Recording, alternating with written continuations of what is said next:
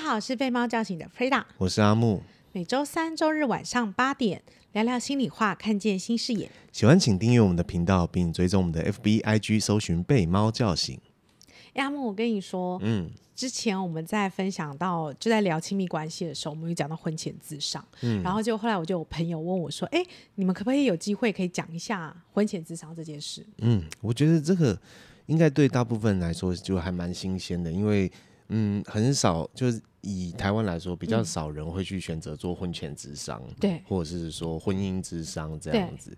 通常，嗯，会不会是因为大家觉得说结婚就是一股冲动，然后冲动下去就结婚了？就，但是你看，还是一个社会价值，嗯，觉得一定要结婚。哎、欸，不一定。我觉得社会价值有在改变，可是问题是，大家对于结婚这件事情，对，我们会很慎重的去选那个婚戒。然后很慎重的去选婚礼的的的地点、场地呀、啊，然后再来就是流程、嗯，然后什么婚礼小物之类的，然后婚纱、婚纱照这些东西，我们花了很多功夫会去做这些事情，可是很少很少的人会花时花心力说，就是哎，我们婚前要不要去做个婚姻之商，就确认一下？哎，你看是什么？就就好比说那种就是。优生学，大家比较重视，说就是，哎、欸，我们如果说我以来生小孩，会不会有一些什么隐性疾病啊什么？所以我们会先去做一些，就是人家会先去做一些那种基因配对啊，嗯、去做一些检查。对，那我觉得其实婚前智商就是一样的概念呐、啊。嗯，我觉得可以这么说。对，就是你在结婚之前，先去了解一下双方彼此到底可能相处上存在的一些什么样的问题。嗯。就是虽然现在有些人可能会婚前可能就婚前就他们就住在一起了，对，就然后是就以前俗称试婚呐，那其实就是就就是同居啊，就住在一起，嗯，对，那但是真的进到婚姻，嗯，跟那种就是你在交往的过程同居，对。这件事情，那个是完全不一样的，没错，完完全不一样，对，所以我会觉得。嗯，当然对我来说，我一开始也没有想到要婚前。那你记不记得我们当初为什么去做这件事啊？因为出了一些事情。对，我们就在这里分享，你觉得 OK？OK，OK，OK。OK, OK, OK 好，我我记得我们那时候是因为，就是因为跟我阿姨，就是我爸爸再婚对象，他有，就是我们有了一些冲突这样子。所以后来我的状况变得不是很好。嗯嗯嗯。然后你还记得那时候发生什么事吗？其实具体来说我不记得了。你要你要帮你回忆吗？一不用不用太 T detail，就是一点点就好了。对，对我我只记得说，就是我那时候的状况不是很好。对。但是具体来说，我们发生了什么事情让我们觉得我真的很不好，这我不太记得了。呃，那一次是刚好我们一起去台中，然后台中回来的路上。然后，因为那一次啊，我觉得很幸运，是那天我们是坐火车下去的。嗯，我发生了什么事吗？你发生了什么事啊？对啊，你那时候就是回来的路上，嗯，我们回来的路上呢，你就情绪非常高涨，就一点点的小事哦。我跟你讲，那种什么事哦。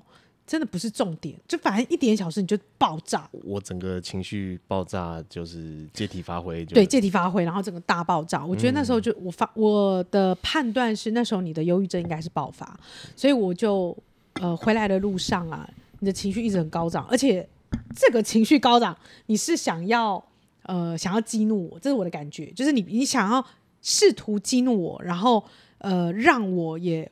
呃，回击。回击两个来回这样，嗯嗯。可是我就不想玩这种游戏啊，甚至你知道那个时候啊，呃，你我们搭火车就坐公车转捷运搭火车的时候，在月台上，嗯，你还在不断的激怒我，然后想想尽办法的，就是要我回击，嗯，然后我觉得，就是我我我我我一直在引引你生气这样，对，然后。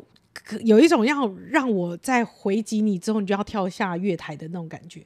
哦，我在激你，然后你你一呛我，我就说我就我就可以顺势这样子。对对对，好像一切就这样理所当然。我心里想说啊，什么啦？你现在是不断激怒。好，那我们上了火车之后，嗯，我们上了火车之后呢，你并没有比较冷静。嗯，好，就是你没有，还是很躁动，你还是很躁动，而且你会在月呃车厢里面走来走去，然后你会感觉到你很愤怒。很愤怒，非常愤怒。嗯，我觉得你没办法控制你自己的状态。那个时候，我也可以感受得到，你很想要呃压制你自己的情绪，可是你控制不了，做不做不到，对你控制不了。所以后来就这样子的状态，呃，我们就是很幸运的回到了家，我们还是顺利的回到了家。对，你现在还活着，你你你，就我如果单纯就你这样的。这听起来就是我会觉得，我靠，你这经历一个非常压力非常大的一个。没错，因为如果你任何时候跳下去，我可能就要智商一辈子，我就可能就 我就 PTSD 了。哎、欸，你你是怎么走过来的？就是你在看着我那样子的状况，你你怎么还有办法跟？我，我真心觉得要冷静。我我觉得那个时候。呃，或许这个时候也是跟很多的朋友分享，当你身边的朋友、家人，如果他的忧郁症正在爆发的时候，呃，我我觉得大家真的是要冷静。如果你跟着他情绪上去，你跟着对方波动，我觉得真的没完没了。你真的不要当真，因为那个时候听起来，我我的感受是，你自己是没有办法。呃，控制你自己的情绪，在那个当下，所以你你呃，我很不同意很多的人说，哎，你们的这忧郁症的人，你们就是要要有抗压性啊，你们就是要怎样怎样。我心里想说，你如果你真的在经历这一段的时候，你绝对不会说这么轻松的话。其实这个不限于忧郁症，我觉得在那个状况下，其实就是有些人当他理智断线的时候，当他忽然那个就是保险丝跳掉了。他可能就会这样，就是他就是他就是要重新开机的。对对对，他就是整个完完全全处于一个失去控制的状况。对，那其实这个时候，如果你可以去冷静的面对，就是，呃，就好比说，就是有的人不是，就是说你再讲，你再讲，我就要跳下去哦。然后，然后，然后旁边的那个人如果是跟他讲说，好啊，你跳啊，你跳啊，你跳啊，我就跳这样。这是什么闹剧？对，可能是真的会发生。对，就是你，你不能随之起舞。对，所以那那那个事情之后，我我坦白讲哦，我真的是情绪压力真的也是很大。可是呃，第二天我记得我们就我就请假，然后我们一起去看医生，然后爬山、嗯、去走一走，嗯、然后、嗯、呃重新调试一下一些状况，这样子。嗯，所以我也给自己拍拍手，因为真的，我我只能说那个压力真的破表，因为你就看着那个人。跟要激怒你，你又不能被激怒，然后他就是一副要跳跳下月台的样子，然后那个其实那个状态真的也是蛮惊悚的。所以我觉得。好了，我我觉得我自己 自己自己讲实在是因为好，就是我我就是那个当事人这样子，对，但是就谢谢你，对啊，谢谢你可以这样子包容那个那个状态下的我这样。那也因为遇到这个状况，所以我们决定说一起去找一些方法解决这样。如果、嗯、因为至少好好好还好，就是说我还算是蛮有病视感的，我觉得说有问题需要去要一起面对，对，需要去解决它。是。对啊，那所以后来就是你去找了一个呃，就算是有在做婚前智商、婚姻智商的，没错没错，就伴伴侣协谈，那个老师叫就猫头鹰嘛，对不对？加菲猫，你为什么一直把它记成猫头鹰啦？它不是猫头鹰，它是加菲猫，好吗？好，长得就不一样，就是猫，好吗？好，不是。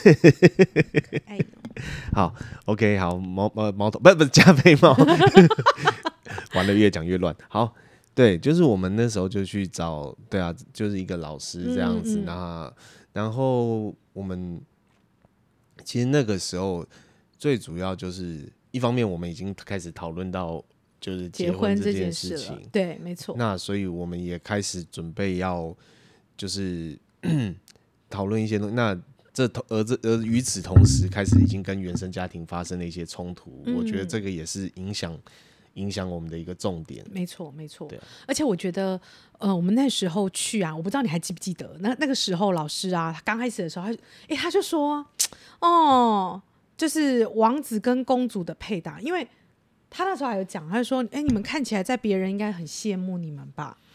哦，他还这样讲哦，嗯、然后讲完以后，他就说。哎，那你们自己呢？你对你们彼此了解吗？哎，他当他这样讲的时候，我自己本来觉得我很有自信，我还蛮了解你的。他一问完，我还真的有一点点的没有把握。嗯，然后他后来就问我们一个问题，我不知道你还记不记得？嗯嗯嗯，他就他就分享说，哎，你呃喜欢睡硬的床还是软软的床，对不对？他有问我们两个，嗯、他先问你嘛？对，然后我我我有跟他讲说，我喜欢睡软一点的，对，喜欢软一点的床。然后他就，然后我就说我喜欢硬一点的床。然后他也不是有问为什么？你说软床是因为什么？软床就是躺起来比较舒服啊，比较舒服，啊、可以端一端一端一这样嘛，对不？对。然后我说我我睡硬床是因为我觉得他我们的那个什么筋骨。的关系哈，所以我们睡硬的床，那个呃脊椎比较不会变。就你从小就习惯了嘛？对，就是你你你们我们的家人家都是床板上面垫一个薄床垫，就是这样睡。对对对对，这是我们家姐妹很多嘛，好，好，然后再来他就问说，那你们以后呃结了婚，你们的床要硬的还是软的？我记得在这个问题的时候，我们就陷入了一阵一阵论战，这样子。对。就是说，嗯，当然，就是我觉得要软一点的好啊。然后你觉得要硬一点的。然后后来他说，然后我说，哎、欸，老老师，不然我们一个解决方法，我们就把两个床单，一个软的，一个硬的，这样。对，就两个单人床垫变并成一个双人床，双人床，OK 吧？对不对？对，就你睡这边，我睡那一边，这样都都不冒犯。对，嗯。然后他又在挑战我们一个问题，他说，那请问。你做爱的时候，你要在软的床垫做还是硬的床垫做？当然是软的这边啊，软的这边就是就是你知道有没有？你看像那种就是 motel 喜欢摆水床，为什么？就是因为这样，嗯嗯，短一短一短一这样。我说不对啊，我就跟你讲筋骨会不好，你还在那乱的地方做，这是有什么事？那要不然这样好了，就是呃一三五在这边，二四六在硬的那边，然后礼拜天大家休息。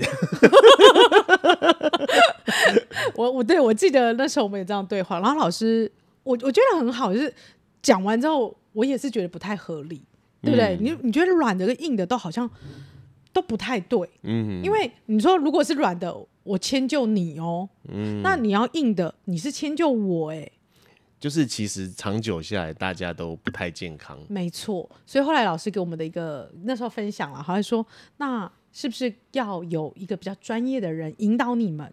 去理解到底怎么样会更好？其实到最后就是说，找出一个软硬适中，两边都可以接受，嗯，不会太软也不会太硬，而是双方躺起来都舒服的床。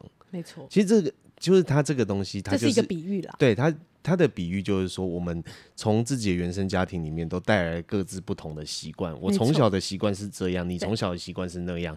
那我们结婚之后，对，呃。如果就传统来说，好像就是那太太嫁入夫家，然后变成你要去适应这个这个家庭，这个家庭的生活习惯是，然后到最后就吵架啊，离婚啊，然后婆媳问题啊，对啊，或者是说太太就一直容忍忍忍忍，忍到爆炸，耶！我终于可以单身了，我单身比较快乐。忍到忍到小孩长大的时候，然后忽然说离婚，对，拜拜，我的责任尽了。嗯，好，好像很容易这样。对，所以。呃，我觉得婚前智商其实就是在说，找出一个其实不需要这样子。嗯、我们我们如果说今天双方都把自己的家庭习惯带来之后，其实我们要去协调出一个，嗯，两边都可以接受的习惯啊，两边、嗯、可以接受的方式。对，没错。而且我觉得还有一个关键就是说，呃，我们可能在呃，例如我念大学的时候，我念哲学，然后你念社会心理学，然后我们都花了四年的时间去学一个学问，嗯。可是我们进入婚姻，好像没有没有学习耶。没有，大家都觉得说就是呃，婚姻就好像呃，一进去结婚结了婚，你就马上就知道了这样。然后你看，我们从小童话故事都在讲，从此王子跟幸福过着呃不，王子跟公 不不不对对对对对乱七八糟哈。从此王子跟公主过着幸福快乐的日子。对，他就没有没有对，就没有后面呢。其实什么幸福快乐？幸福快乐是什么？就是，嗯，我我真的觉得结婚这个东西，真的绝对不是说，哎，婚宴一办，从此从此都没没有，拜托，你看人人跟人，就是当你们要结为伴侣，这中间各种的历程，结婚就会先吵一次，办婚就办婚，婚宴，对啊，吵再一个，然后买房子。对，为了装潢，你看有的有，就是我们的设计师也跟我们分享，对，有人真的就是装潢装到离婚的，离婚，对，因为意见不合，调不拢，对对对对对。在生小孩，当你这个家庭里面你又多了一个成员的时候，嗯、要重新重组那个，对对对对对对对。那所以这些状况其实都是两个人的关系的挑战。没错。如果说你从头到尾你都是哦，我出生来我就是怎么样，我就一直保持着那样子的话，对，那总就是你总有一天会。就是不是你抱，就是另外一半抱，对，就是因为有一方都在容忍，对啊，所以我觉得，嗯，我会蛮推荐，就是大家等于是在面对这些关卡，就是说，当然如果你哦一帆就一一辈子都一帆风顺，很 peace 这样，这也很棒，但我觉得在呃现代社会不太可能。嗯，我还记得，就是我们那时候去做完婚前智商之后，我们有。在怀仁上了一系列的课程，嗯嗯，呃，我记得那是一整个半年哈，嗯、就是我们都把每个礼拜五的晚上留下来，嗯，然后呃来做学习。我记得有十二堂课，而且我们课前老师还会跟我们讲说，哎，你确定要上吗？因为这等于是花了一笔钱，然后用一个系列的课程，对，然后那时候我们还有确认，好，然后再来呢就是。我记得印象中，光沟通这件事情，沟通这件事情，我们学了六堂，呃，十二堂里面有六堂都在练习沟通。嗯嗯嗯，沟通超难的。对啊，沟通从倾听开始，这样子，你光要听别人讲话就已经不是这么容易的。没错。其实，嗯，我我觉得这真的是可以带到，就是所谓的终身学习。嗯，即便是像我们到现在，对。我们都还在学啊，因为我们还是会为了一些小事情，比方说洗碗机里面的碗谁要收这件事情，就我们这还是会吵架，对，我们就可以吵架。昨天就吵了一下，就是，但就是在一次一次的这样子的呃尝试练习。如果说今天都没有人要学习的话，那这些事情就是一一点一点的累积，到最后某一天就是爆炸。对，某一天。就是因为啊，我太太跟我讲了一句很让我很不爽的话，结果就就决定要离婚了。但绝对不是因为那个事件，对，一定是累积了很多，一定是对累积了很多小，从很多的很多的小事，然后累积摩擦，累积冲突这样子。对，对啊，所以我我觉得蛮重要的一个点，真的就是，如果你想要跟这个人一直走下去的话，嗯、尤其是我们现在现代的社会。它就已经不是那种传统农业社会，农耕、嗯、大家都就是结了婚，老公老婆都是做一样的事情啊。对，我们就是作息各方面都很像。对，没错，我们就是一起去呃去 耕田啊，然后去然后去收割啊，然后回家就同就差不多时间就上床睡觉啊。嗯。问，可是光现在你看，我跟你的工作性质就有这么大的不同了。没错。都不一样，生活时间、生活习惯、模式什么的，就是连要用什么牙刷都对都有得吵。对，所以我觉得这些东西，它当然今天不是说就是这些所谓的就婚姻协谈的专家，然后什么两性专家，他们就真的比较厉害。嗯。不是，不是，就是常常有人在吐槽，以前常常有人在吐槽说啊，那些婚姻专家到最后自己都嘛离婚。但说真的，我觉得这这回事，这件事情本来就是当局者迷。对，你今天你是你在你在其中的时候，就算你有知道有再多方法，你不见得就一定很顺利啊。是，而且适合呃，假如说呃这一对情侣的方法。就是某一每一段关系都不太一样，嗯嗯，不一定适合我们，嗯，我们一定要由我们两个人去拟出我们最适合的方法，而这个智商师他算是一个很重要的，其实他是协谈，对他其实比较像是一个催化剂，对，你找到就是你请这个人来陪你们，终究是你们自己。两个人去一起找到问题解决方法，就这就跟我们社工工作一样啊。嗯，人家说清官难断家务事嘛。对对，那我们社工常常是去帮协助人家处理家务事的。是，但我们也不是去教他怎么做，嗯、我们是去跟他，就是陪他一起讨论，然后提供他一些资源，最后解决问题的一定还是他自己本人。没错。对，所以我觉得，嗯，这个观念可以调整一下。嗯，就是。其实你在做婚姻咨商这件事情，你其实就是说，你有意愿跟你的伴侣一起成长，嗯，那一起去找出一些问题，而且是共同去经营这个家。我觉得是经营的概念，因为你看我们在做我们工作，我们有呃很多技能嘛，你可能需要什么样的能力，我们可以去做一些学习。其实在，在呃婚前之商、婚姻之商都一样，它比较像是一个呃可以。对我们两个人这一对夫妻去共同经营一个家，去共同呃，就是对未来有拟出我们最属于最适合我们的方式。好的，以上是我们呢、对于婚前咨商的一个浅见哈。当然，如果各位有这个一些什么样的问题，也欢迎在我们社群上面留言，让我们知道你的想法哦。嗯，然后如果说你有对于这些东西想要有了解更多的话，也欢迎让我们知道，那我们也可以做一些更多的一些分享。啊今天就大概到这边。嗯、好的，谢谢，好，拜拜。拜拜。